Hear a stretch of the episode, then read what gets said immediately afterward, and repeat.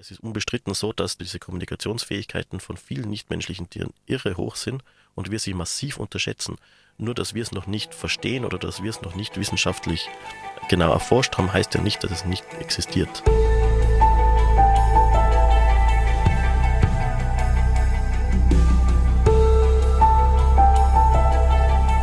Veganinchens Stimme.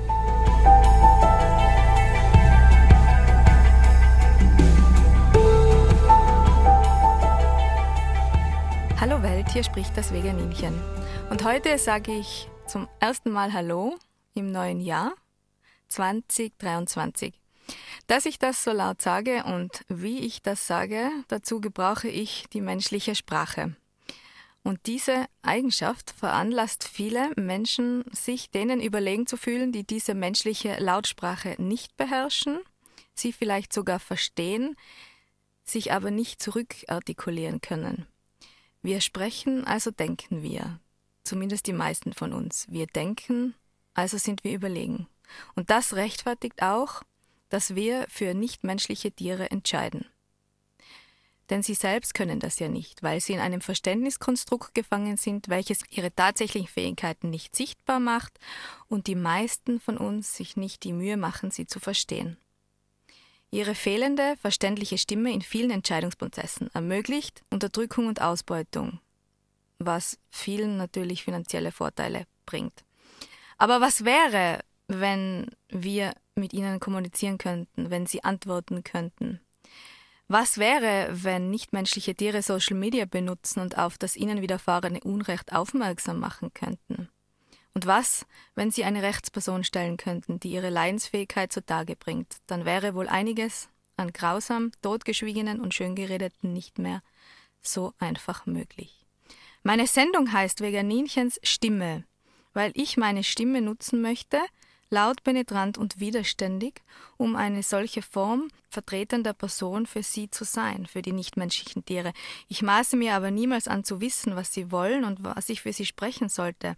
Aber bei den offensichtlichen Dingen wie Ausbeutung, Tötung, Qual und Missachtung verstehe ich es als meine moralische Verpflichtung, das laut auszusprechen. Ich habe heute im Studio einen wissenschaftlichen Experten zu Gast dem ich die ein oder andere Frage stellen möchte. Er arbeitet aktuell in den Tiroler Landesmuseen. Er hat Astronomie und Biologie studiert, einen vielfältigen und beeindruckenden Lebenslauf und am Institut für Sprach- und Medienwissenschaften an der Uni Innsbruck promoviert. Seine fächerübergreifende Dissertation im Bereich Human Animal Studies heißt Die Mensch-Tier-Grenze, Sprache und Bewusstsein. Herzlich willkommen, Michael Zechmann-Kreis. Hallo. Hallo.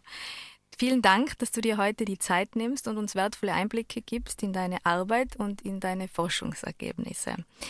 Meine erste Frage, kannst du dich bitte ganz kurz vorstellen und wie es zu diesem Dissertationsthema kam? hat es schon im Biologiestudium angefangen? Ja, das hat grundsätzlich schon im Biologiestudium angefangen, wobei mein Interesse eigentlich immer der Religiosität äh, gegolten hat. Das heißt, mir hat äh, immer gestört, dass, dass nur der Mensch ein Wesen ist, das Religiosität besitzt.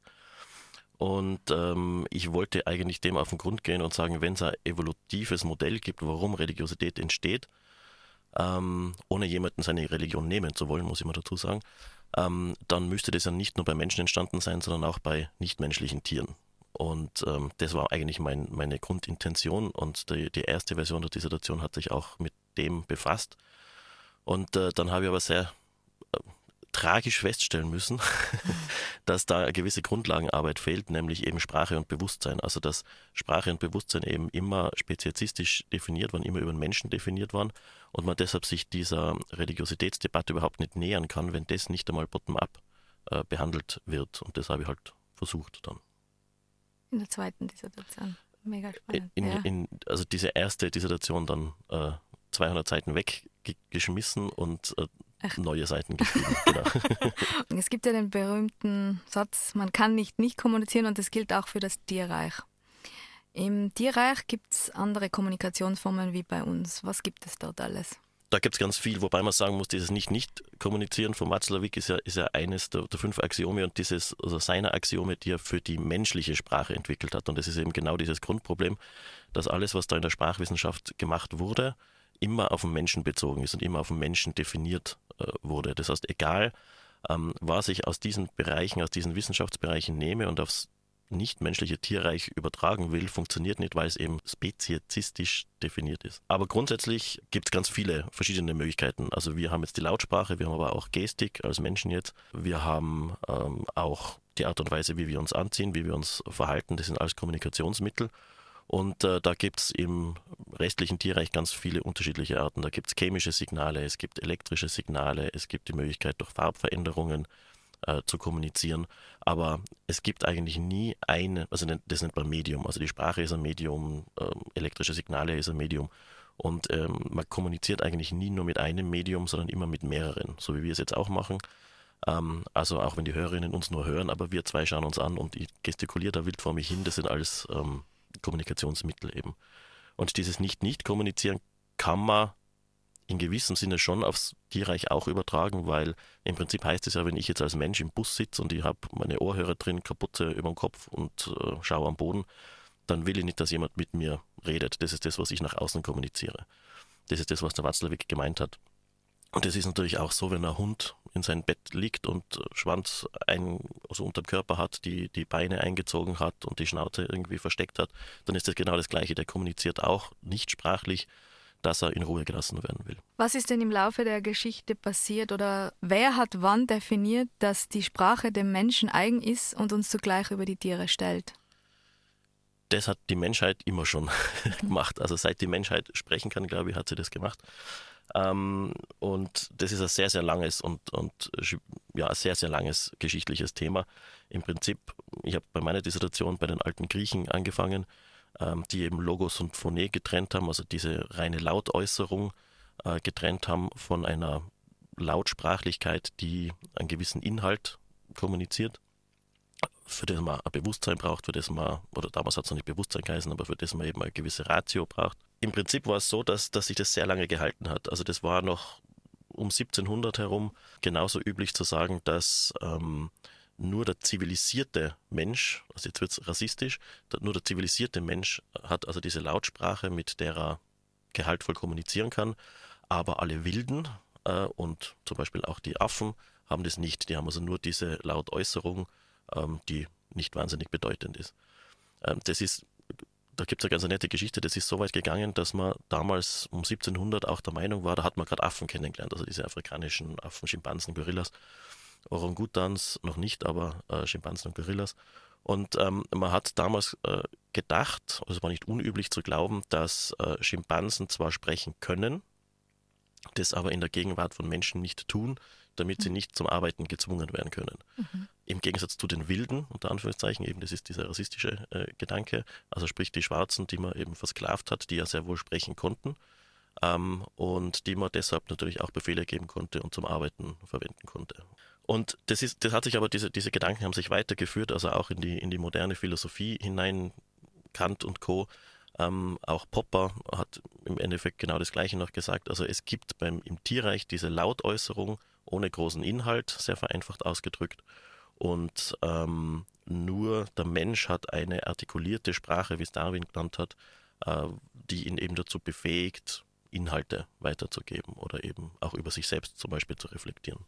Was können wir kommunikationstechnisch denn wirklich besser als die Tiere? Wie würdest du das definieren? Ich würde aber grundsätzlich sagen, dass das vielleicht die falsche Herangehensweise ist, also dass man, dass man nicht sagen muss oder eigentlich nicht sagen kann, dass wir irgendwas besser oder schlechter können. Wir können was anderes. Mhm. Ähm, wir können sehr komplexe Technik zum Beispiel verwenden, um zu kommunizieren. Wir sind meines Wissens nach das die einzige Spezies, die es bisher geschafft hat, sprachliche Signale außerhalb der Erdkugel ähm, zu kommunizieren, also ins Weltall zu schicken. Ähm, das kennen wir von keinem anderen Tier. Heißt nicht, dass es es nicht gibt, aber es ist immer sehr unwahrscheinlich, dass das andere Tierarten machen. Und andere Tierarten können einfach gewisse andere Dinge besser als wir. Also das, ich, ich würde da keinen Wettlauf machen, wer was besser kann. Wir können uns nicht, äh, was Telekommunikation betrifft, aus eigenem, aus eigenem Antrieb, aus eigener Kraft äh, auf weite Strecken unterhalten. Das können Wale oder Elefanten perfekt. Ähm, deshalb sind sie aber nicht in der Wertigkeit besser oder schlechter als wir. Ähm, sie können halt andere Dinge. Mhm. Und würdest du oder sprichst du von Sprache, also dem Wort Sprache, die dem Menschen eigen ist, oder benennst du das anders? man verwendet eben immer gerne das Wort Sprache. Ich mache es auch, weil wir es einfach gewohnt sind. Ähm, ich habe versucht, das anders ähm, zu verwenden und habe gehaltvolle Kommunikation. Also ich habe eigentlich das, den Begriff der Kommunikation verwendet äh, und dann der gehaltvollen Kommunikation, wobei das jetzt wirklich kompliziert und schwierig ist. ähm, grundsätzlich ist es so, wenn man sich die Sprachdefinitionen anschaut, dann sind die eben immer die Sprache des Menschen definierend. Das heißt, es geht, egal welche Sprachdefinition man sich anschaut, immer um den Menschen. Und das kann ich eben nicht auf andere Tierarten runterbrechen. Also so eine Top-Down-Definition geht nicht. Und ähm, ich habe mir auf die Suche gemacht nach einer Bottom-Up-Definition und habe das versucht, ähm, wo man äh, eben als das Ganze als Kommunikation denkt. Jetzt hat Kommunikation vom Begriff her immer einen sozialen Aspekt. Und das, was ein bisschen schwierig zu denken war bei meiner Arbeit, war, dass man das ähm, eigentlich ohne das grundsätzlich denken muss. Und äh, zwar ist es so, dass man, dass ich gesagt habe, man kann Kommunikation auch definieren als intrapersonelle und äh, interpersonelle, also zwischen zwei Personen oder innerhalb einer Person Kommunikation. Das heißt, wenn ihr eine Person habt, die für sich alleine ist und äh, einfach nur nachdenkt, dann kann die intrapersonell kommunizieren mit sich selbst. Mhm. Die, die, drückt es nicht nach außen aus. Das nennen wir es mal X, ja? also der hat irgendeinen ein, ein Gedankenkonvolut, das nennen wir jetzt mal X. Ähm, und diese Person kann diese gedachten Inhalte dann möglicherweise auch mitteilen, anderen Personen mitteilen. Ähm, und dabei geht aber sehr viel Information verloren. Das heißt, das, was der sich denkt und das, was er lautsprachlich über chemische Signale, über welches Medium auch immer ähm, mitteilt, ist weniger als das, was er sich vorher gedacht hat, also x minus n zum mhm, Beispiel. Mhm. Und diese zweite Person, die kann jetzt dieses x minus n aufnehmen und kann es ganz kühl und ohne großes Nachdenken abarbeiten, also einfach darauf reagieren, ohne jetzt da großes Bewusstsein dahinter zu haben. Ähm, oder es kann dieses x minus n aufnehmen, kann es verarbeiten und baut aus dem selber wiederum irgendwas auf. Das heißt aber nicht x plus n, weil das n ist ja verloren gegangen, sondern zum Beispiel x minus n plus f. Also ist, mhm. ja. mhm. Solange dieses x plus f oder dieses x minus n, also ja. sobald das, was die zwei sich denken, halbwegs äh, konform ist, dann funktioniert die Kommunikation. Dann, dann können Inhalte hin und her äh, übertragen werden. Und äh, wenn das nicht mehr funktioniert, also wenn, wenn das unterschiedliche Dinge sind, und das hat man im normalen Beziehungsleben zum Beispiel ja. häufig, dass äh, die, jetzt bei einem, einem wie heißt heteronormativen Pärchen die Frau was anderes sagt, als der Mann hört, mhm, mhm. ähm, dann funktioniert es nicht mehr die Kommunikation. Ähm, die vier Botschaften einer Nachricht, oder? Gibt es da? Genau, mhm. genau, genau, genau. Was aber eben auch wieder auf den Menschen bezogen ist, aber wenn man es bottom-up denkt, kommt man natürlich auch wieder zu dem Gleichen. Also das war ja nicht, ist ja nicht grundsätzlich falsch, was, was man sich da immer gedacht hat. Man muss es eben nur anders äh, definieren, um eben nicht menschliche Sprache auch mit einzubeziehen. Mhm. Das, das, was man so üblicherweise als Sprache bezeichnet, habe ich dann eben bezeichnet als gehaltvolle Kommunikation. Also dass eben zwei äh, Wesen oder zwei Personen eigentlich miteinander kommunizieren, miteinander Inhalte austauschen, die gedanklich verarbeiten und dann entsprechend halt äh, reagieren. Mhm. Okay. Dann schauen wir uns jetzt ähm, im Tierreich einmal genauer und ein bisschen bildhafter für die Hörer und Hörerinnen um. Was bedeutet multimodale Kommunikation im Tierreich? Hm, das bedeutet eben, dass es, dass es verschiedene Möglichkeiten gibt zu kommunizieren. Also nicht nur die Lautsprache, sondern eben auch andere Möglichkeiten. Also zum Beispiel elektrische Signale, chemische Signale, äh, Körperbewegungen. Bei Delfinen ist es zum Beispiel so, Delfine verwenden ganz viel Lautsprache äh, teilweise in Frequenzen, die wir nicht hören, teilweise in Frequenzen, die wir hören. Ähm, und verwenden ganz viel Körperbewegung und zum Beispiel auch Körperberührung. Also das gehört alles zum äh, Kommunikationsprozess dazu. Dann äh, können die auch mit ihren Luftblasen ähm, im Wasser gewisse ähm, Formen bilden, das auch zur Kommunikation dazugehört. Also all diese verschiedenen Möglichkeiten zu kommunizieren sind eben diese multimodalen Kommunikationsformen. Bei uns ist es üblicherweise Lautsprache, Gestik, Mimik. Ähm, bei, bei den Delfinen habe ich es eh gerade gesagt, Elefanten haben genauso Lautsprache. Sie können eine bestimmte Farbe annehmen. Also nicht zu einer gehaltvollen Kommunikation, aber, aber äh, Oktopusse oder sowas zum Beispiel ja, machen genau, das. Genau, Botschaften. Genau, genau. Ja. Also nicht nur zur Tarnung, wie man immer gedacht hat, sondern eben auch um aktiv äh, Inhalte zu transportieren. Oktopusse sind generell ähm, sehr unterschätzte Lebewesen, ja. muss man sagen. Ja, da gibt es tolle Bücher über sie. Mhm. Es gibt im Tierreich auch Beispiele von Semantik. Kannst du das bitte erklären, was das ist und ein Beispiel nennen? Ja, ähm, dazu muss man vielleicht vorher ausführen, um eben von so einer gehaltvollen Kommunikation im Sinne von unter Anführungszeichen Sprache zu sprechen, braucht man gewisse Voraussetzungen und ähm, dazu gehören unter anderem die Semantik. Ähm, wir brauchen da in, in irgendeiner Form braucht Symbole, Repräsentationen oder irgendwelche Signale, die man eben interpersonell ähm, austauschen kann. Und äh, diese Symbole, die müssen dann in irgendeiner, und das ist ganz wichtig, sozial definierten Art und Weise ähm, zueinander stehen. Das ist das, was wir Semantik nennen, also die Bedeutung sprachlicher Zeichen und Zeichenfolgen, die Bedeutung der Inhalt eines Wortes, eines Satzes, also vor allem der Aneinanderreihung von solchen äh, mhm. Signalen. Ähm, und dann brauchen wir noch was, wir brauchen ähm, Syntax. Äh, und also nur diese Symbole allein reichen nicht, wir brauchen eben noch Syntax und die Syntax ist dann die in einer Sprache zum Beispiel übliche Verbindung eben von Wörtern zu Sätzen, zu Wortgruppen und dann zu Sätzen. Und ähm, da braucht es eine korrekte Verknüpfung von diesen sprachlichen Einheiten. Ähm, das heißt, ich muss diese Symbole in einer wieder sozial erlernten Art und Weise so aneinander rein, dass das so einen Sinn ergibt, dass der andere mich versteht. Mhm. Also dass der Inhalt daraus generiert werden kann. Und die Summe von diesen Symbolen ist eben immer mehr als die Symbole an sich. Und ähm, da gibt es einige Beispiele. Also da gibt es da gibt's ganz viele Tierarten, die das können, recht überraschend. Man, man würde ja glauben, das sind einmal grundsätzlich so die meisten Menschenaffen, was auch stimmt. Aber es gibt dann zum Beispiel äh, einige äh, Vogelarten, die das, wo man das nachgewiesen hat, Stare, Meisen, ähm, Delfine, ähm, also bei den Säugetieren jetzt. Ähm, wir wissen das zum Beispiel auch von gewissen Präriehunden, also den Gannisen, Präriehunden, ähm, da gibt es einen Forscher, der da sehr intensiv äh, sich mit denen beschäftigt und das eben auch gezeigt hat, dass die diese Dinge sehr wohl haben. Und die haben noch mehr, weil es gibt noch was Drittes. Und äh, dieses, Drittes ist, dieses Dritte ist die Pragmatik. Und äh, diese pra Pragmatik heißt, dass ich ähm, ein kontextabhängiges Kommunizieren auch habe. Das heißt, ich habe einen kognitiven Aspekt bei mhm. der ganzen Definition mit dabei. Äh, ich habe also eine kontextabhängige Bedeutung. Und ähm, das kann man an, an einem Beispiel deutlich machen, wenn äh, zwei Jogger mhm. jeden Mittwoch miteinander laufen gehen und ähm, sonst eigentlich keinen Kontakt haben. Äh, jeden Mittwoch um 8 Uhr in der Früh treffen sie sich und ähm, irgendwann einmal treffen sie sich zufälligerweise am Dienstagabend beim Einkaufen und der eine sagt zum anderen morgen und winkt ihm zu, dann weiß der andere sofort, ja, morgen sehen wir uns zum Joggen. Also er hat einen Inhalt transportiert nur mit dem Wort morgen und zuwinken. Wenn ich jetzt zu dir einfach morgen sage und dir zuwinke, dann hast du denkst du, was ist los mit dem? Da, also, da fehlt dieser, diese Pragmatik, also dieser, dieser kontextabhängige mhm. Bezug. Und ähm, das kennen wir eben von einigen Tierarten, auch von diesen Garnisen Präriehunden.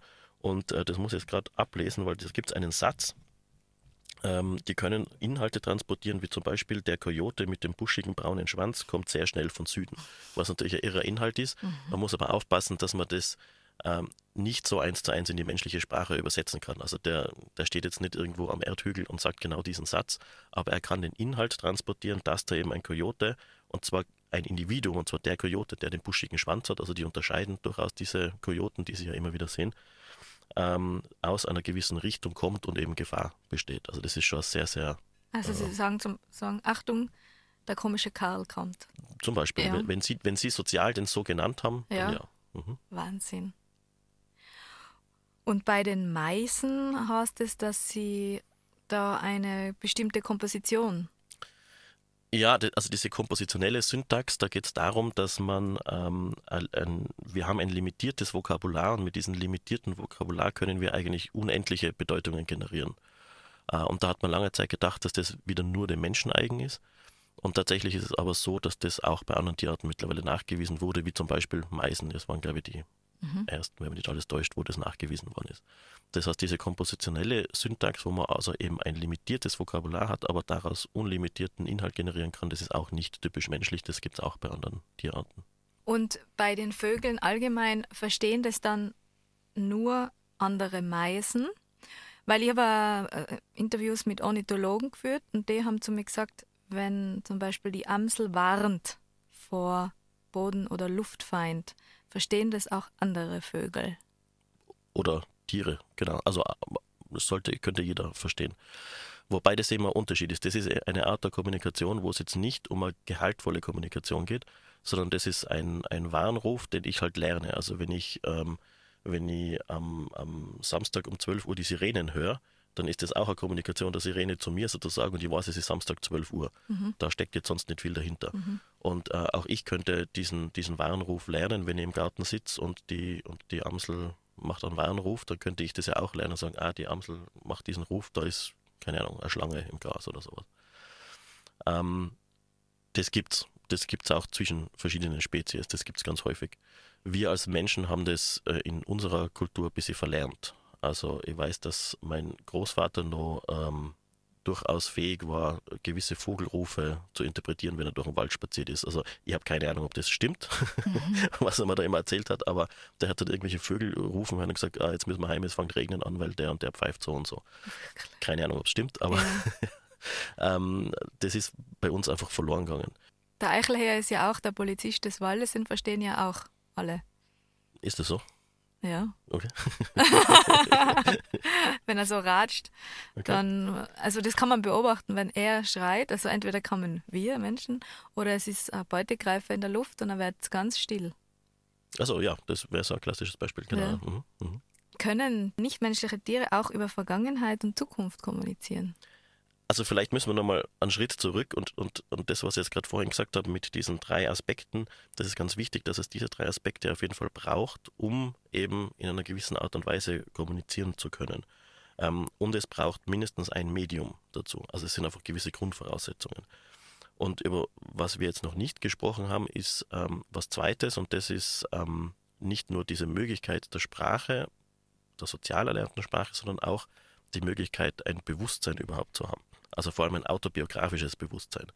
Das heißt, ähm, sich selbst als Subjekt in Raum und Zeit wahrzunehmen. Deshalb habe ich immer von Personen gesprochen, weil das ist ja eigentlich so die klassische Persondefinition, dass ich also mich selbst als ich selbst erkenne in Raum und Zeit konsistent seiend. Das sage ich jetzt einfach so dahin, das sind auch 200 Seiten, wo man drüber schreiben kann mhm. und wo sich die Philosophen drüber streiten, was jetzt genau Bewusstsein ist, weiß ja keiner so genau und wie das definiert ist, aber wenn man sich darauf einigt, dass es so eine Art autobiografisches Bewusstsein auch bei nichtmenschlichen Tieren gibt, darauf glaube ich, können wir zwei uns zumindest einmal einigen, ähm, dann ist natürlich diese Frage von dir jetzt ganz eine wichtige, können ähm, nichtmenschliche Tiere dann über Vergangenheit und Zukunft kommunizieren? Mhm.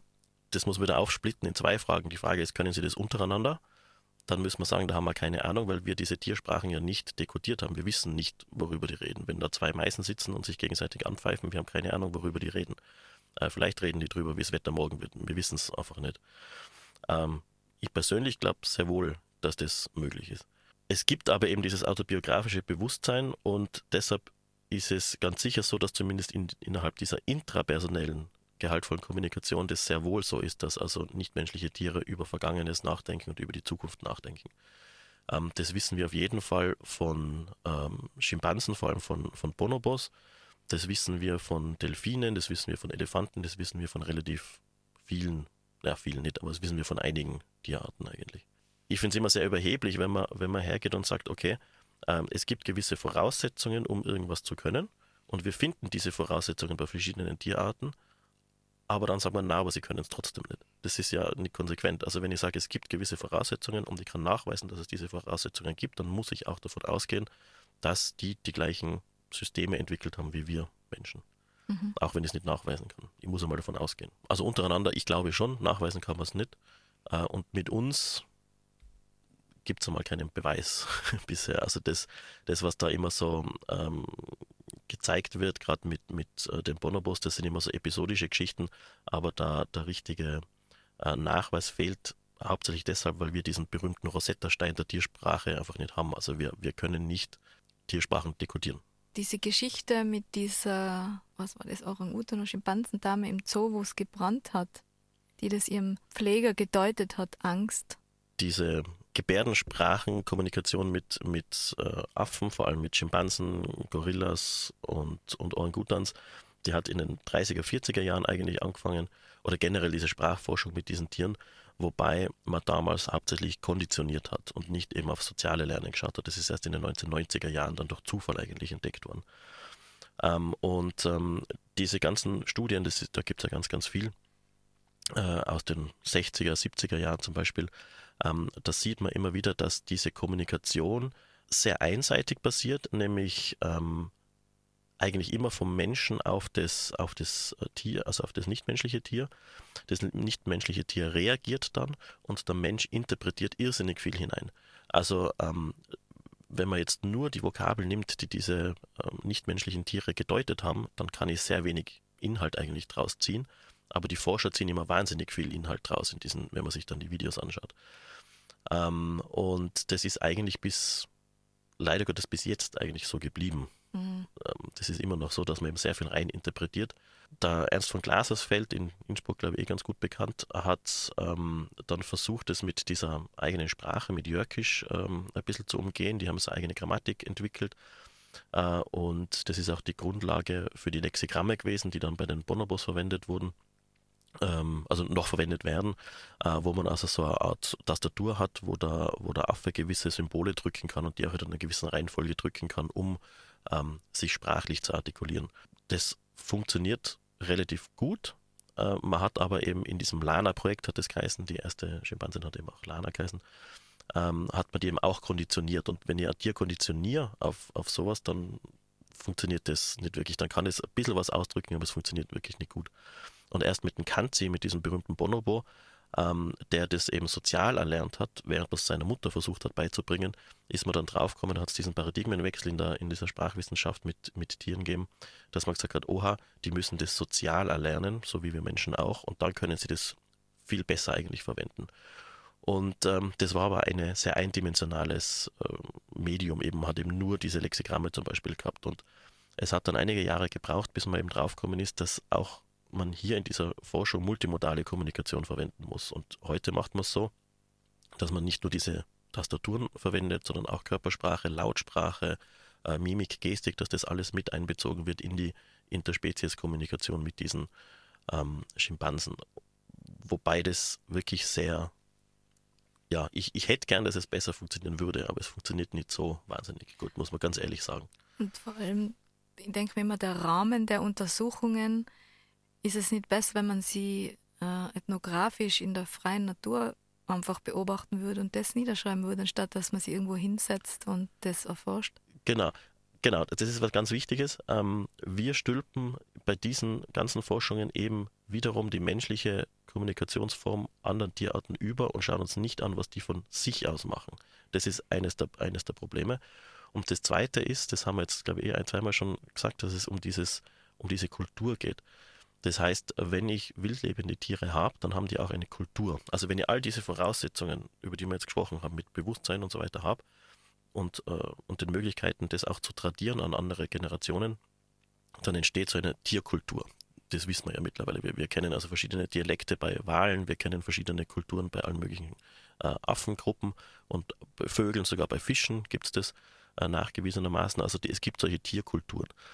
Und wenn ich jetzt hergehe und ähm, diese Kultur zerstöre, indem ich diese Gruppe ausrotte, dann ist auch diese Kultur zerstört und damit auch die Möglichkeit, diese Sprache zu erlernen. Das heißt, ich nehme ihnen die Sprache weg, indem ich ihnen die Kultur wegnehme. Und diese ganzen äh, Schimpansen, Gorillas und so weiter, die da in den, in den Laboren untersucht werden und wurden, ähm, denen hat man das von Grund auf genommen und hat ihnen dann versucht, menschliche Sprache beizubringen. Und es scheitert natürlich, weil es geht nicht. Das ist, ja. Das ist nicht sowas wie Japanisch, was ich einfach lernen kann, sondern das geht halt nicht. Ja.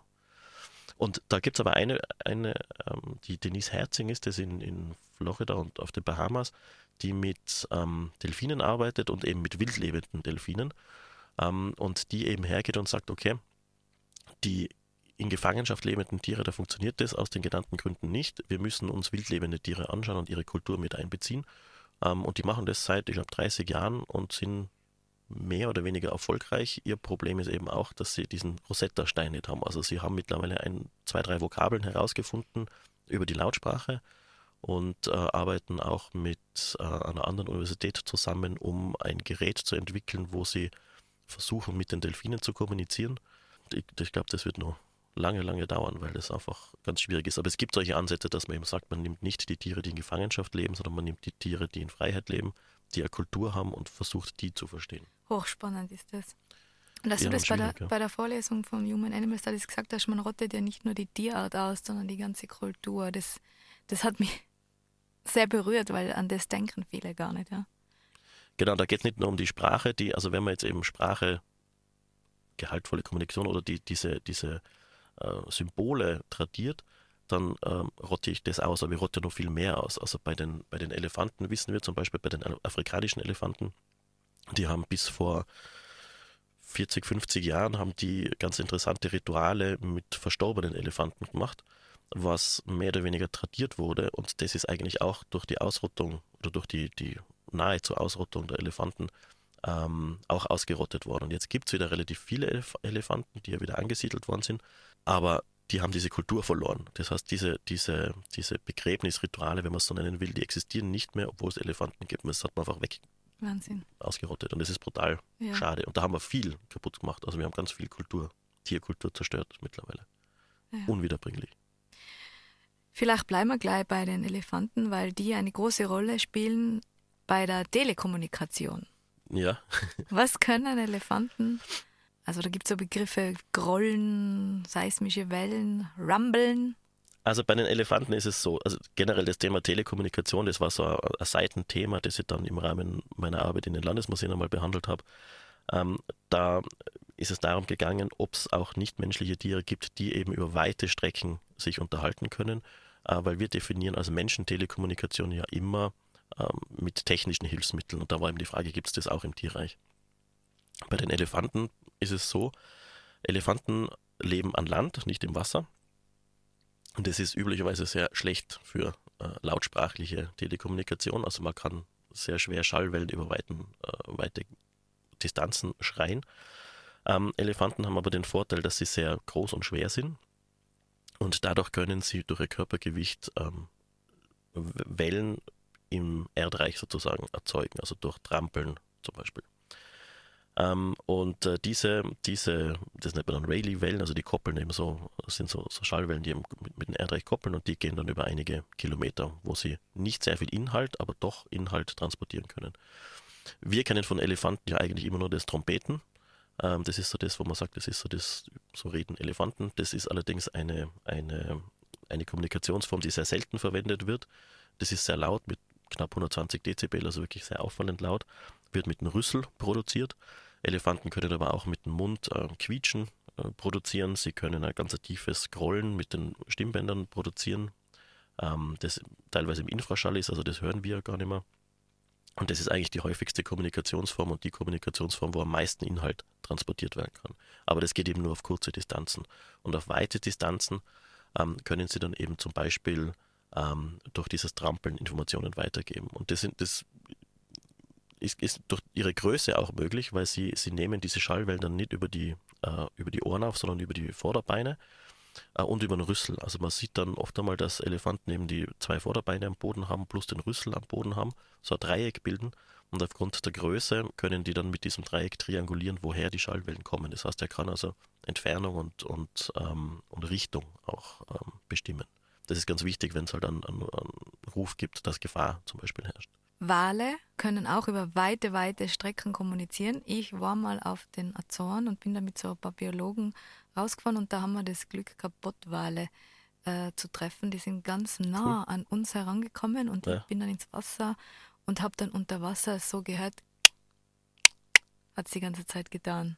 Also das war eine Kommunikation zwischen dem Baby das mhm. war nämlich ein Baby und der Mama, die weiter weg war. Und das Baby ist richtig hergekommen. Mhm. Aber das ist mir in Erinnerung geblieben, dieses Klacken. Ja. Ja. Das, also gerade bei Del das ist ähnlich wie bei Delfinen, da ist auch diese, diese, ähm, dieses Gespräch zwischen Mutter und Kalb ist auch so ein ähnliches Knack. Das kann man sich auch anhören im Netz, wenn man mag. Also das gibt es auf YouTube und so, kann man sich immer wieder diese Geräusche anhören. Ähm, Wale im Gegensatz zu den Elefanten leben ja im Wasser und da sind die Schallwellen um einiges besser. Mhm. Also vor allem in tiefen Regionen. Ähm, in tiefen Regionen äh, des Meeres ist es so, dass es ab einer gewissen Tiefe ändert sich Temperatur und Salzgehalt relativ schnell und es bildet dann so eine, Schicht, so eine Art Spiegel. Und wenn ich unter diesem Spiegel bin und dort Schallwellen aussende in einer gewissen Art und Weise, dann können die sehr, sehr weit äh, gehen, also 10, 15.000 Kilometer weit. Das ist natürlich irre. Das heißt, die können eigentlich den Planeten mehr oder weniger umspannen und sich so unterhalten. Man muss aber dazu sagen, konnten das machen. Das geht heute nicht mehr, ähm, weil wir ihnen diese Möglichkeit genommen haben durch den Lärm, den es einfach im Meer gibt. Der also Boote. unsere, genau, Ja. unter anderem Boote, Ölbohrstationen und so weiter. Also diesen Lärm, den wir machen, der hindert eben die äh, Wale dran, ähm, diese Telekommunikation aus eigener Kraft zu machen. Das geht nur mehr ein paar hundert Kilometer. Das ist auch im Regenwald zum Beispiel. So habe ich mal bei den Naturfilmtagen ein Doku gesehen, ähm, wo sie äh, so ein Spektrogramm aufgenommen haben von Urwaldgeräuschen. Und dann ähm, haben sie eine Pipeline drunter gebaut, die was für uns gar nicht wahrnehmbar war. Und dann haben sie nochmal das Spektrogramm gemacht und haben viel weniger Tiere waren dann. Also hat Mhm. man, die waren dann einfach weg. Mhm. Und gerade im Urwald ist es wichtig, diese Telekommunikation, weil da ist ein sehr großes Dickicht, das sieht man sich relativ schlecht. Und wenn man ein bisschen weiter entfernt ist voneinander, dann muss man ja kommunizieren im Sinne von einer Lautsprache meistens. Und wenn das nicht mehr funktioniert, nehme ich das eben auch den Tieren weg und habe da ja, viel, viel zerstört. Mhm. Aber ich finde, man kann es ganz gut ähm, selber erfahren, gerade als, als Innsbrucker, Mhm. wenn man, also mir ist es mal passiert, dass ich am, am Patschakofel Skifahren war Mhm. und äh, genau zum Zeitpunkt, also ich war noch auf der Piste, mitten auf der Piste, wo der Lift aufgehört hat zu fahren. Da ist dann eigentlich sonst niemand mehr oben äh, und dann steht man da mitten im Wald, mehr oder weniger, und auf einmal ist so ein komisches Rauschen weg, nämlich wenn der Lift aufhört Mhm. zu sein, oder? Und auf einmal ist total still. Und das ist voll schräg, weil, weil dann fängt man an, andere Geräusche zu hören. Und, und, wo, das, wo mir das das erste Mal passiert ist, haben wir gedacht, aha, schau, wir machen so einen Lärm eigentlich Mhm. auch in der Natur durch den Lift, ähm, der uns jetzt nicht stört, weil wir können uns nur unterhalten oder wir wollen es vielleicht nicht beim Skifahren. Aber äh, eine Tierart, das in, dem, in diesem Frequenzbereich sich unterhaltet, hat keine Chance, während der Lift läuft. Das ist sehr auffallend, wenn man sich dann vorstellt, dass das im Urwald äh, passiert, wo das nicht ausgeschalten wird, jetzt zum Beispiel dieses Geräusch, weil ich denke, diese Pipeline wird immer laufen, dann macht man da schon ziemlich viel Ja. kaputt oder man greift sehr, sehr viel ein eigentlich. Ja. Lärmverschmutzung. Mhm. kommunizieren Tiere auch aus Langeweile. Also ich beobachte an Seen zum Beispiel, das schwimmt ab Ente und sie wird plötzlich so knack, knack, knack, knack, knack, knack, knack, knack. Was bedeutet das dann? Also ich kann keinen Grund erkennen. Der wichtige Punkt da ist, dass wir das einfach nicht wissen. Wir wissen ja nicht, warum die Ente gerade ihre Geräusche von sich gibt. Ähm, solange wir in, diese, in dieser Situation nicht den Inhalt verstehen von dem, was da äh, transportiert wird, können wir überhaupt keine sinnvolle Aussage darüber machen, warum sie das macht. Ähm, und so wie man es früher gesagt hat, dass man gesagt hat, ja, das ist jetzt eben genetisch determiniert, das ist Instinkt und die macht genau dieses Geräusch, weil äh, ein, Bussard drüber fliegt oder so. Das halte ich persönlich eben für Quatsch, weil man da die, die, die, ähm, die nichtmenschlichen Tiere einfach massiv unterschätzt Mhm. und, und extrem überheblich ist.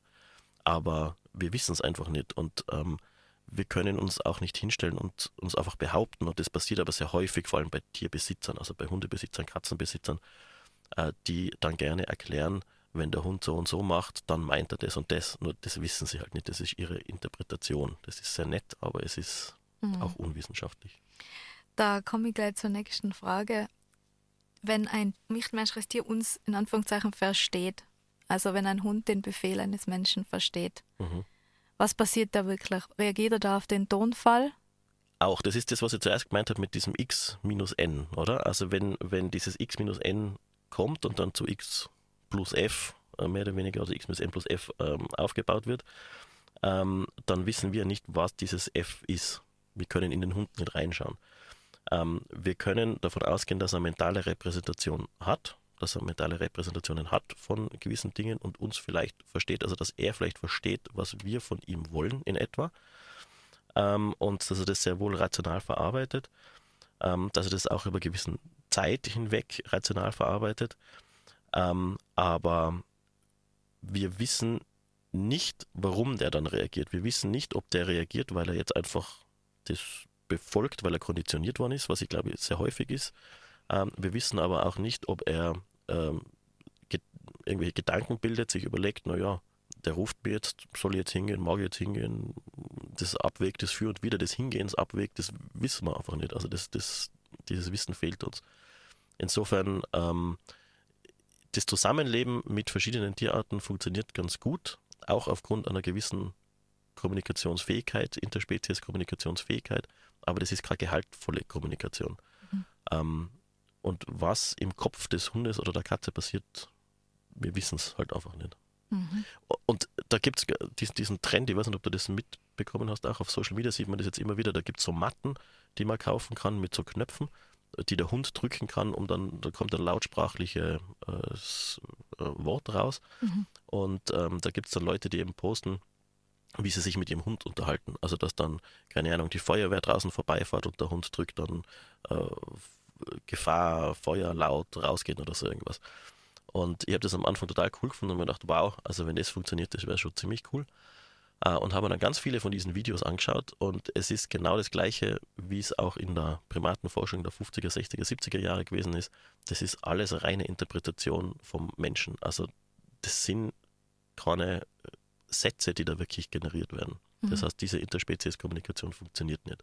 Und, ja. ich habe dann nämlich ein Doku gesehen über Pferde, wo eine Dame verschiedene Lautäußerungen der Pferde gedeutet hat, durch sehr lange Beobachtung und Zeit und hat es danach gemacht, heißt das und, mhm. und dasselbe mit einer Frau mit Katzen in Schweden, die hat da lange Aufzeichnungen gemacht und hat dann gesagt, ja, wenn sie so tut, dann heißt es das, also es, es hat sich wiederholt eben, diese, mhm. genau dieser Laut und daraus hat sie geschlossen, das bedeutet jetzt das und das ist die Antwort auf das oder das ist äh, die Frage, keine Ahnung.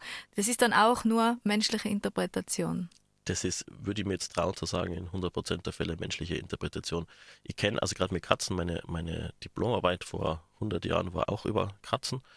Äh, und da habe ich auch immer wieder mit Leuten zu tun gehabt, ähm, die das behauptet haben, dass sie also ihre Katzen auch lautsprachlich verstehen. Ähm, das ist, ich, glaube wirklich einfach, das, das, das, das funktioniert so nicht. Ähm, und wir tun uns aber leichter, wenn wir, wenn wir unsere Haustiere vermenschlichen und diese Art der Kommunikation ihnen überstülpen, weil, weil ähm, das Zusammenleben für uns, glaube ich, dann einfach einfacher wird. Also wir wollen ja dem Hund äh, Gutes tun und wenn der jetzt kommt und in irgendeiner Art und Weise knurrt und damit meint, äh, keine Ahnung, da draußen vor der Auto und ich interpretiere es aber, der hat Hunger äh, und gebe ihm was zum Fressen, dann befriedige ich meine, meine, mein Bedürfnis, dem Hund zu helfen habe mhm. mit ihm gesprochen, auch wenn es eigentlich überhaupt keine interpersonelle Kommunikation gewesen ist. ich, ich würde würd mir so wünschen, dass ich sie manchmal verstehe, wenn sie zum Beispiel Schmerzen haben und ich das nicht erkenne. Was brauchst du, würde ich sie gerne fragen. Ja. ja. Na, das wäre super. Also, es, ja. ja. Hätten wir alle gern. Also, es hat noch nie den Fall gegeben, dass ein Frage-Antwort funktioniert hat zwischen menschlichen und nichtmenschlichen Tieren. Doch, in einer sehr einfachen Art und Weise schon. Mhm. Das, das, das, durchaus. Aber jetzt eine gehaltvolle Interspezies-Kommunikation hat es wirklich, also was dann an der wissenschaftlichen Überprüfung standhaltet, nicht gegeben, leider. Aber das, das ist, man, man muss ein bisschen aufpassen, das, das, das hat keine Wertigkeit. Also ähm, es, ist, es ist unbestritten so, dass die Sprachfähigkeiten oder diese Kommunikationsfähigkeiten von vielen nichtmenschlichen Tieren irre hoch sind und wir sie massiv unterschätzen. Nur, dass wir es noch nicht verstehen oder dass wir es noch nicht wissenschaftlich genau erforscht haben, heißt ja nicht, dass es nicht existiert. Jetzt würde ich noch gerne eine persönliche Meinung hören äh, zu meiner Eingangsrede. Wenn es jetzt tatsächlich so wäre, dass es eine Vertretung gäbe der nichtmenschlichen Tiere, die teilnehmen könnte an Entscheidungsprozessen. Wenn man, das ist jetzt eher eine philosophische mhm. Frage.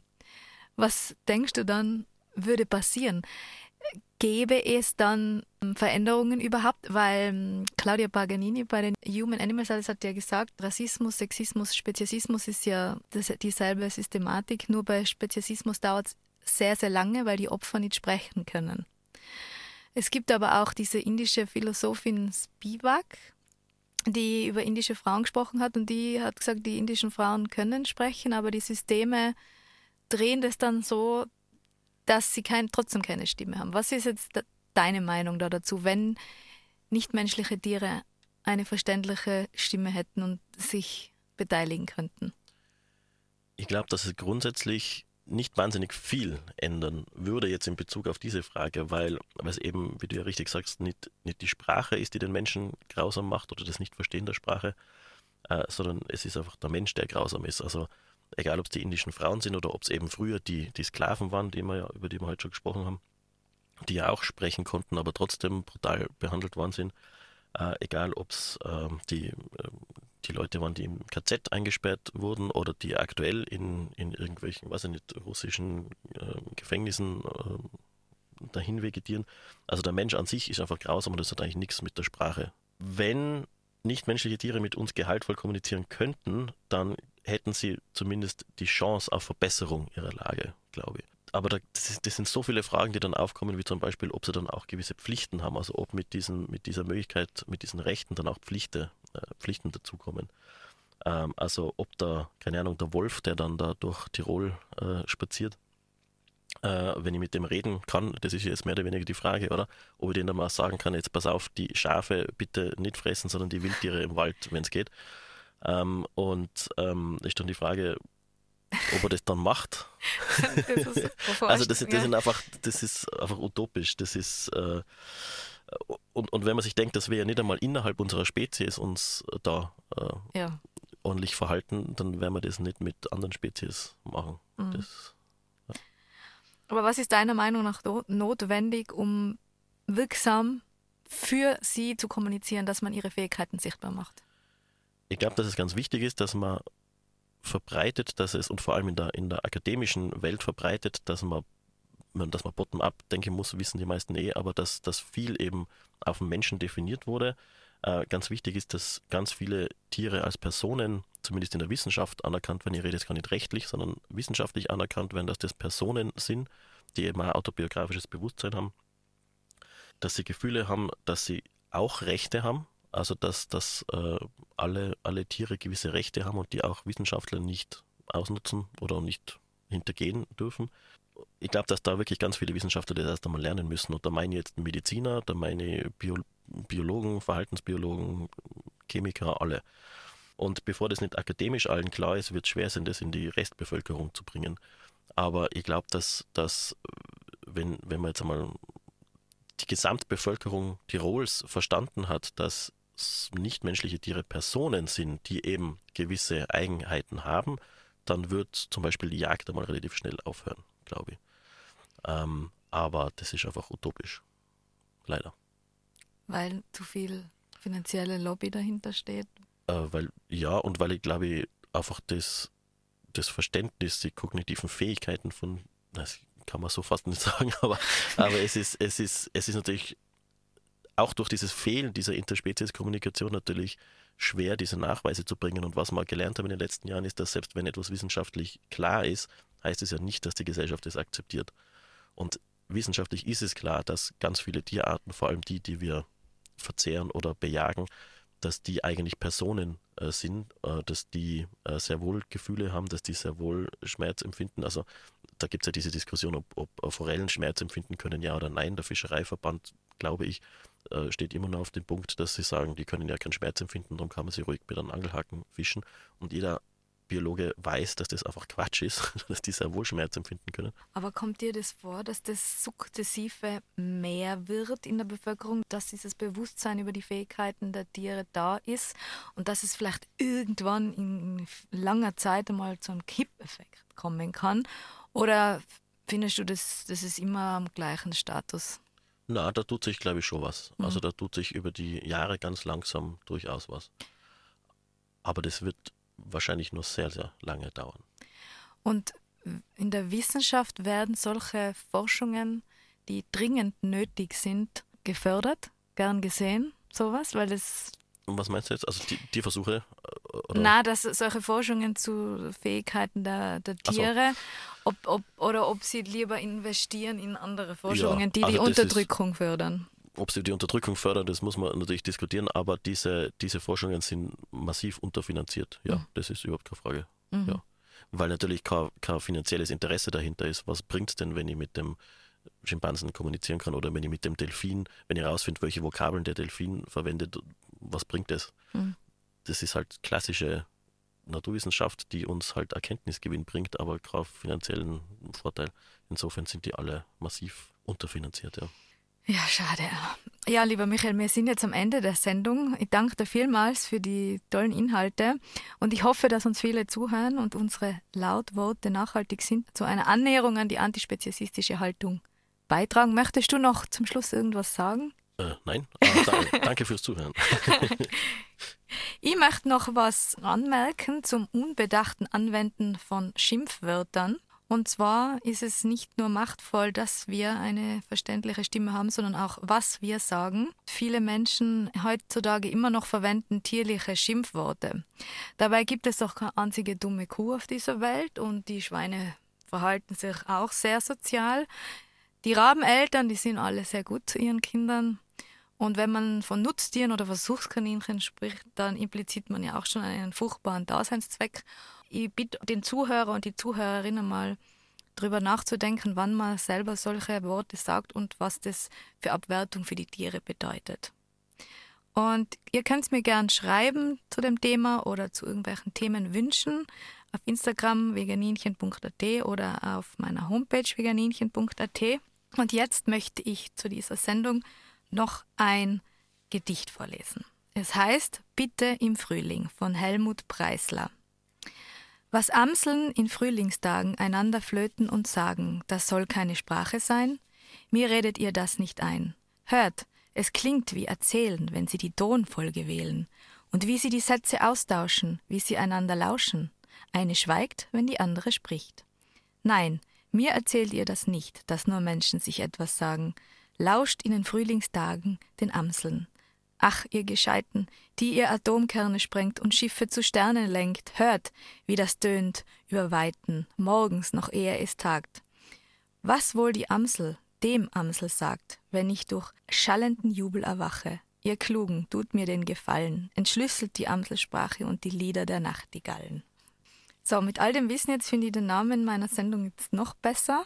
Veganinchens Stimme denn das Einzige, was mich von nichtmenschlichen Tieren unterscheidet, ist, dass ich die Möglichkeit habe, hier laut ins Mikrofon zu sprechen und mich so zu artikulieren, dass ihr alle mich versteht. Und ich würde mir wünschen, dass irgendwann einmal ein nichtmenschliches Tier hier sitzt und sagt, und jetzt ist aber Schluss. Bis dahin nutze ich meine Stimme aus ganzem Herzen und werde es immer tun und für immer und sage zum Abschied abermals, mögen alle fühlenden Lebewesen auf dieser Welt glücklich und frei sein, mögen alle meine und unsere Worte, Taten und Gedanken zu diesem Glück und zu dieser Freiheit beitragen. Bis zum nächsten Mal, eure Christina.